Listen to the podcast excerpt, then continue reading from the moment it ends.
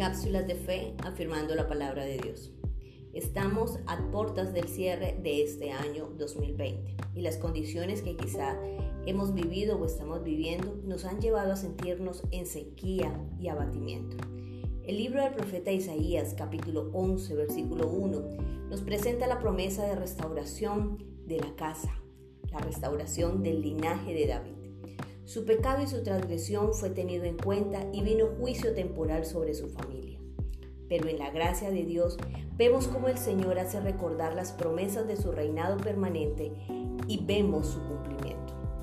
Este año posiblemente percibimos que el juicio de Dios ha venido sobre la tierra y por más cortado que esté el árbol, siempre hay una esperanza para la restauración.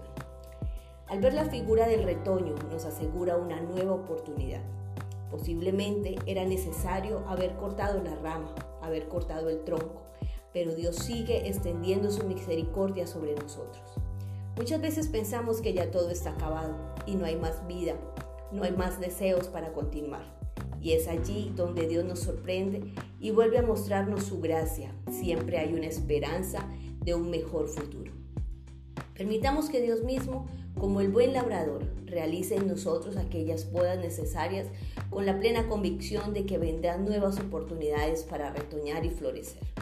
Por consiguiente, hermanos, apropiémonos de las promesas y esperemos que Dios obre su bendita voluntad en cada uno de nosotros, en nuestro trabajo, en nuestras familias, en nuestra vida.